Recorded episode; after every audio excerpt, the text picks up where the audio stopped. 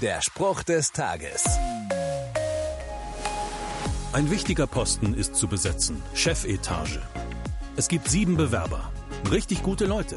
Lückenlose Lebensläufe, sicheres Auftreten, perfekter erster Eindruck. Hm. Alle abgelehnt.